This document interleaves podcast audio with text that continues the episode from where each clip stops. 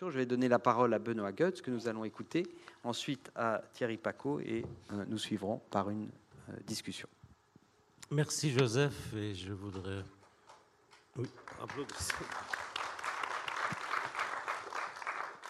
Je voudrais remercier toutes les puissances invitantes de, de Monaco pour euh, cette invitation qui était surprenante et agréable, qui m'a tiré de ma retraite lorraine pour arriver sur la Riviera. merci beaucoup. Alors, euh, oui, oui tu parlais de ma situation. Effectivement, je ne vais pas m'étaler là-dessus, mais effectivement, il, m'est arrivé récemment de manquer euh, d'un lieu pour faire de la philosophie, puisque, mais je ne vais pas en parler trop longtemps, dans l'université de Metz, qu'on a marié de force avec l'université de Nancy, puisque maintenant on veut faire des grandes universités on a jugé qu'il ne pouvait pas y avoir de la philosophie dans deux universités, Metz et Nancy. Et on a jugé que c'était à Nancy. Donc si je n'avais pas été en retraite, j'aurais été forcé d'aller dans la maison de Nancy. Ce qui pour moi aurait été un cauchemar parce que je n'aime pas les philosophes de Nancy. Enfin, il y en a que j'aime. Donc on peut, on peut retenir cette idée, c'est qu'il faut plusieurs maisons pour la philosophie. Euh, qu'on ne peut pas forcer les gens à cohabiter dans la même maison. Donc, euh, c'est un peu notre sujet, j'ai cherché des maisons. J'avais une librairie que j'aimais bien, qui m'a accueilli, une belle librairie euh, en plein centre-ville. Et ça a duré pendant deux ans. Il y avait un monde fou. Parce qu'il y a peu d'étudiants, mais il y a beaucoup de gens qui s'intéressent à la philosophie, des, vieilles personnes, des retraités, des gens très, très agréables. Et puis la librairie a fait faillite. Donc je, me suis vraiment retrouvé à la rue. Et donc j'ai toqué à la porte de la municipalité, qui était euh, gentil, bien, qui, me donne maintenant des lieux assez beaux Hein, c'est un, peu comme Monaco, mais bon. Mais c'est pas non, c'est pas beau comme Monaco, mais c'est des lieux un peu prestigieux, des salles, et donc ça, voilà. Bon, donc euh, voilà, je, cesse. Dans mon court propos, je voudrais euh, commencer par, euh, par, ben, par hasard, comme ça, par l'exergue du gai savoir de Nietzsche, qui est une épigramme et aussi une épigraphe, puisqu'il il présente ce, ce, texte comme une inscription au-dessus de ma maison, de ma, de ma porte, pardon, de ma porte. Donc voici cette épigraphe. J'habite ma propre maison, je n'ai jamais imité personne en rien, et je me ris de tout maître qui n'a su rire de lui-même. Donc je proposerais qu'on se pose la question de savoir euh, quelle est cette maison de Nietzsche, où est-elle? Quelle est sa texture? Est-ce que c'est une idée, une représentation, un rêve, un fantasme? Ou une fiction Que sais-je euh, Je pense que ce n'est rien de tout cela. Voilà.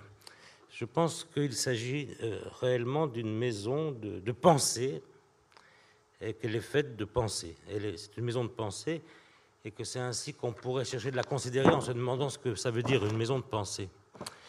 La meilleure façon de connaître cette maison serait peut-être de la pénétrer, d'y entrer, de l'habiter un peu. Et en fait, là, on retrouve quelque chose de bien connu, c'est quand un étudiant demande comment entrer euh, chez un philosophe, commencer par lire quelque chose, bah, par exemple la Gay Science, Gay Savoir. Donc la première euh, indication qui nous donnerait à penser qu'une philosophie peut être une maison, c'est qu'on y entre ou on en, sort.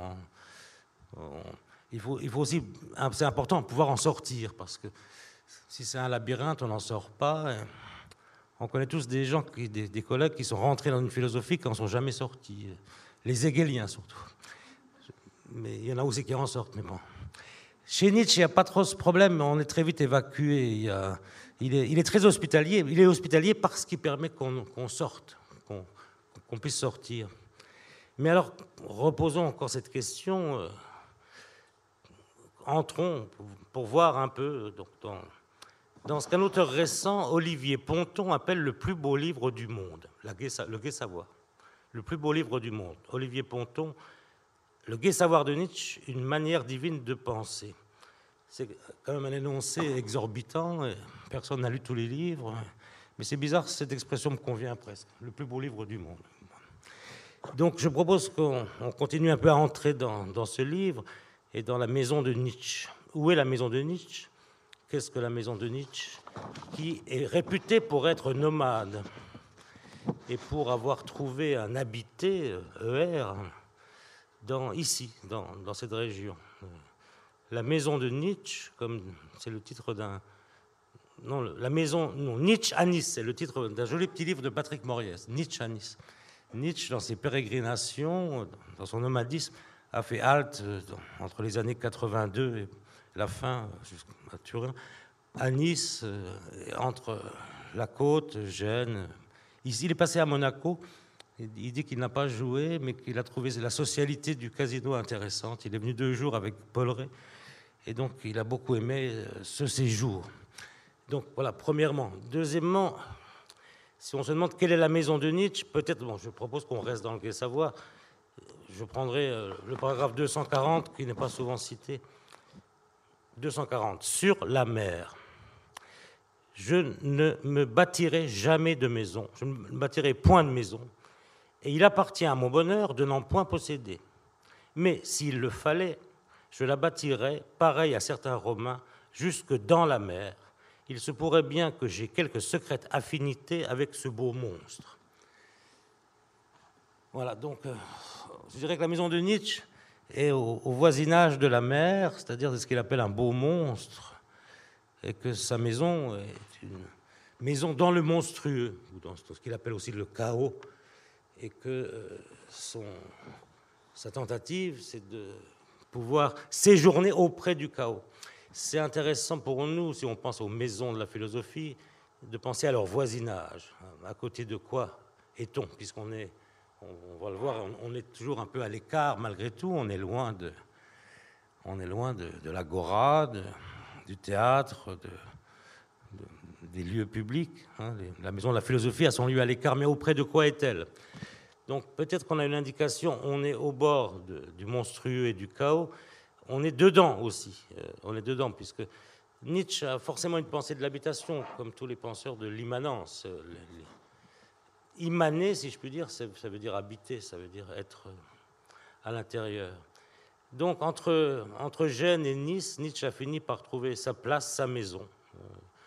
Il dit, je rentre à, je rentre à, Nice, c'est-à-dire à la maison. Il, écrit comme ça. Euh, et ce qui est intéressant, c'est comment il caractérise ce territoire, cette région. Euh, il y trouve une autre atmosphère supra- ou extra-européenne. Hein. En bon européen qu'il est, il, euh, il, se réjouit de sentir ce qu'il appelle un, africanisme, un africanisme de la couleur, de, de l'air, de, de, la chaleur, des plantations, et donc c'est intéressant pour nous aussi de penser qu'une maison habitable, ou la maison de la philosophie, elle doit nous conduire un petit peu dans la proximité de l'ailleurs, et, pas, forcément comme, pas forcément au retour à la Grèce. C'est curieux qu'un professeur allemand, se trouvant au sud, ne pense pas à la Grèce, mais à l'Afrique. Comme à Venise, il pensait à l'Orient. Donc ça, c'est une autre notation, une maison un peu euh, ouverte sur le dehors. Habiter, en fait, qu'est-ce qu'habiter Tu demandais justement, ben, c'est un peu être au dehors, curieusement. Hein.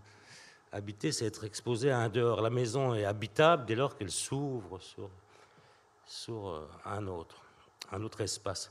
Donc, euh, je ne parle pas trop longtemps. Je voudrais arriver à peut-être un second point.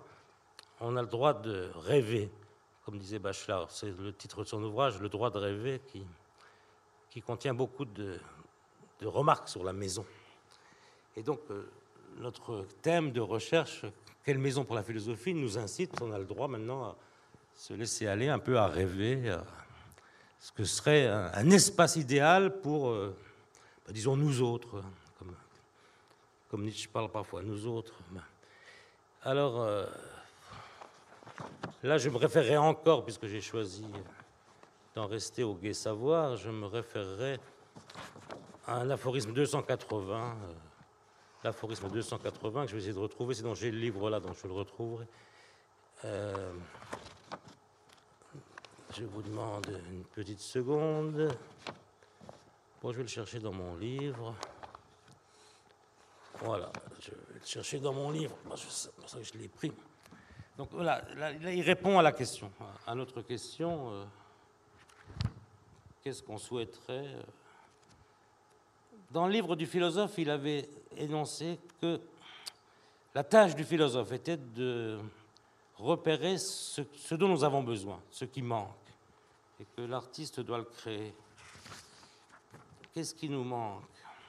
Alors effectivement, quand on a perdu quelque chose, ça nous manque, hein, on sait, ce qu'on a perdu.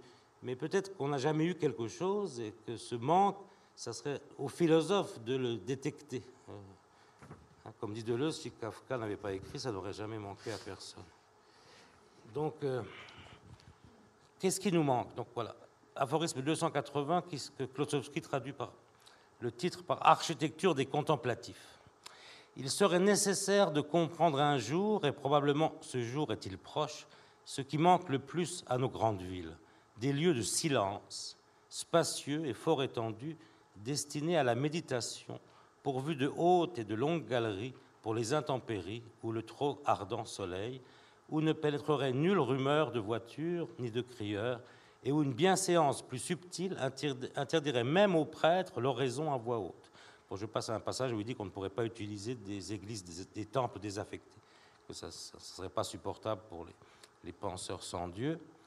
Donc, euh, pour finir, c'est- beau la fin, ces édifices, oui, euh, ces édifices parlent un langage euh, beaucoup trop pathétique pour nous, donc les, les vieilles églises.